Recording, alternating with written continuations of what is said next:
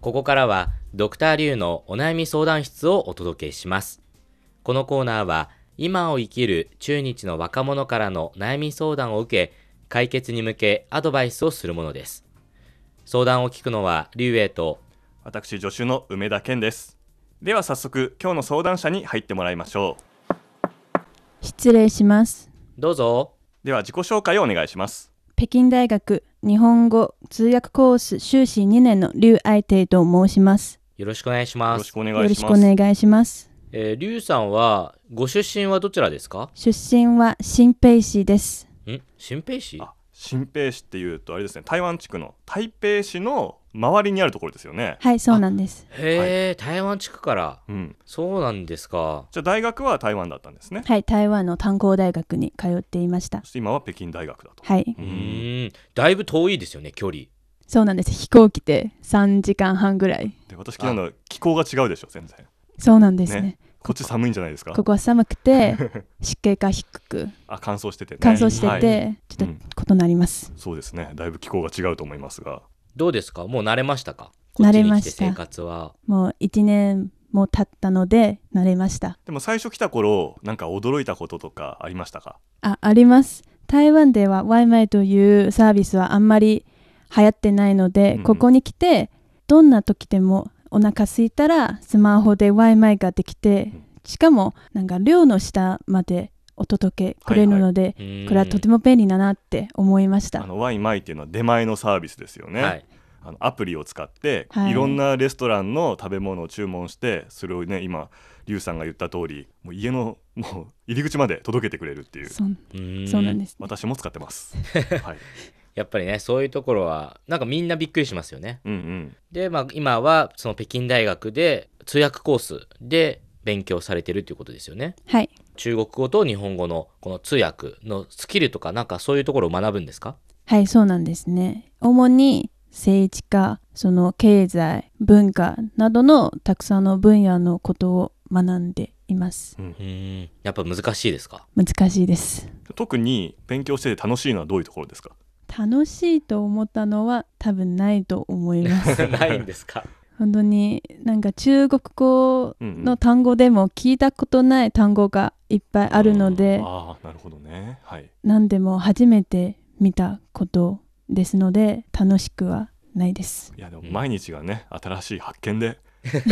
楽しいじゃないですかち ょなんかすごいね、前向きな方向に持っていこうとしますね。っと悪い質問しちゃったなと思ったんでなんとかフォローしようと してますけれどそうか中国でもこうね見ないような中国をそれはそうです専門分野に行けばね、毎日新しいっていうかあの結構新しい単語出ますもんね、うんうんうん政治経済とかになるとそうなんですなるねほどねこのねはいビットコインだって昔はね言われてなかったものがうんあ最近流行ったりですとかビットね、コインねはい、そうだそれ日本でもね新しく生まれた言葉ですもんねはい、えーさて今日はどんなお悩みでしょうか今の悩みは社会に出て初めての一人暮らしでワクワクする一方で心配もあることです初めての一人暮らしを、まあ、これから社会に出てするわけですかはいおじゃあもうなんか進路が決まってるんですね今就職先はまた決めてないんですけれども、日本で就職することを決めましたおじゃあもう日ー本に行くことはもうほぼ自分の中では決定ともう決定いたしそまししたたら一人暮らしをするとはういん今まなるでほど一人暮らしをしたことがないんですねないですこれ実家の方で大学に行った時はあれなんか一人暮らしっていうか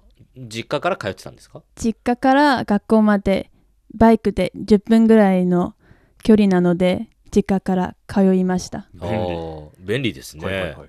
そっかじゃあ今ね北京の方でも寮に泊まってて、これからがようやくですもんね一人暮らしそが、っか人生初めての一人暮らしがしかうんも海外、そうなんですね日本でねデビューがもう海外あのワクワクはわかるんですけど心配もあるっていうのがあって心配はなんかどういうのをメインに心配されてるんですか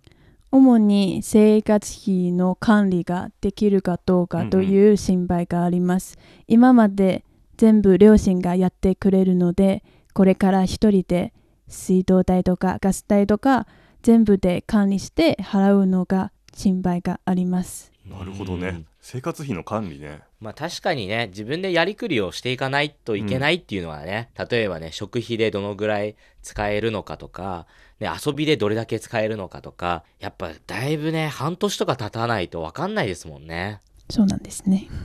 それは一番悩みなのはお金をそのちゃんと払えるか心配つまり金額をちゃんと自分の中でコントロールできるかが心配ということですかね、はいそうなんでうんす、うんうんうん、そっか無駄遣いをしないとかねガスを使いすぎないとかね、まあ、確かにそうですよね冬になってね、うん光熱費とかねうん上がったりとかしますもんね、今ね話を聞いてて私も大学1年生で初めて一人暮らしした時にあの最初のね明細を見てねあ電気ってこんな高いん だって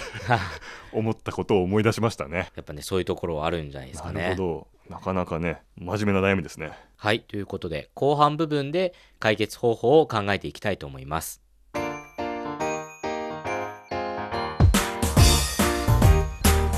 お聞きの放送は北京放送中国国際放送局です。ドクターリュウのお悩み相談室今日は北京大学のリュウさんの一人暮らしでワクワクする一方で心配もあるという悩みを聞いていますアドバイスをする前に、うんちょっと私から追加で質問したいんですがやっぱ生活面で管理がどうなるかどうかわからないから心配してるっていう話ですが家計簿ってつけてますかつけてますつけてるんですかおつだ。はい。えいつからつけてますか去年北京に来てからつけて始めましたあもう毎日ずっと欠かさずにはい毎日していますあの大体わかります毎月どのぐらい例えば食事でどのぐらいの出費があってえー本買ったりとかでこのぐらいとかショッピングこのぐらいとかなんか感覚はわかりますか自分の自分はあんまり過去のその家計簿は見たことないのであはーいまあ振り返りは把握できないです振り返らないんだね。なるほどねわからないうんはいということでじゃあ私から先はいにはいアドバイスをしたいと思います、えさっきその家計簿の話を聞いたんですがじゃあまず家計簿の話で言うと、えー一回その自分の1ヶ月でどのぐらいお金を使うのかっていうのは、まあ、見た方がいいんですね。というのはそそれを見ることによって、ね、私の大体その食費にかかるお金はどのぐらいなのかとかショッピングに使うお金の傾向ってどのくらいなのかってわかるじゃないですか。はいなので、そこで大体の構成っていうのが分かります。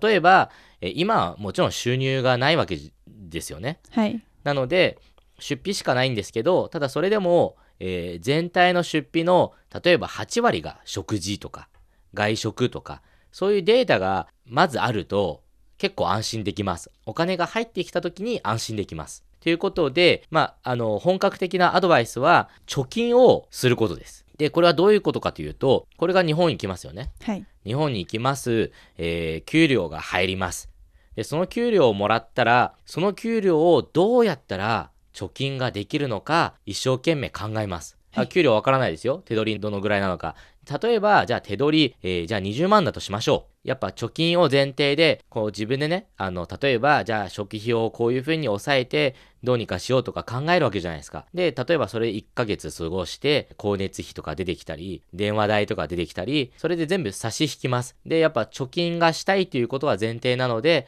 最後にこれだけお金が余りますよっていう結果が出ますね。はいで、その結果を見たときに、例えば貯金ができてたら成功です。で、貯金ができてるっていうことは、自分の生活は一人で成り立ってるっていうことですよね。はいうん、じゃあもう、それはもう心配いらないんです。その上で自分で調整をしていけばいいんです。例えば、今月はあんまり食事をしなかったんで、食事をもうちょっと増やしてもいいんじゃないかなとか、遊びでもうちょっと遊んでもいいんじゃないかなって、その貯金の中から調整すればいいんです。ということで、まずね、貯金を前提で生活をしてみてください。っていうのが私のアドバイスです。梅田さんいかがでしょうかはい、えー私はですねもうさっきもちょっと言ったんですけど自分の一人暮らしの反省を今一人でうんうん。ねしてたんですよ。なんであんなに貯金できなかったのかなって